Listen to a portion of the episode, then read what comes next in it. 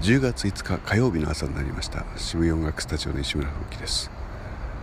無事今朝も早く起きて、えー、来ております、えー、無事というのはですね無事なはずなんですけれども、えー、ここのところ疲れているのか疲れが溜まっているのかあるいは抜けにくくなったのか、うん、割と早めに寝るようになっています。今までよりもちょっと早め。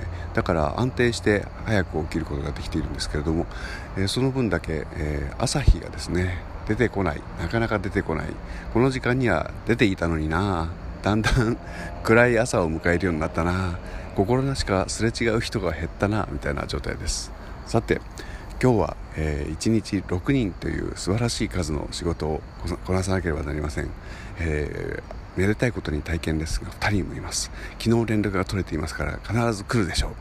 え、新しい出会いと新しいお仕事、え、楽しみに頑張ってこえないときっと今夜も疲れるでしょう。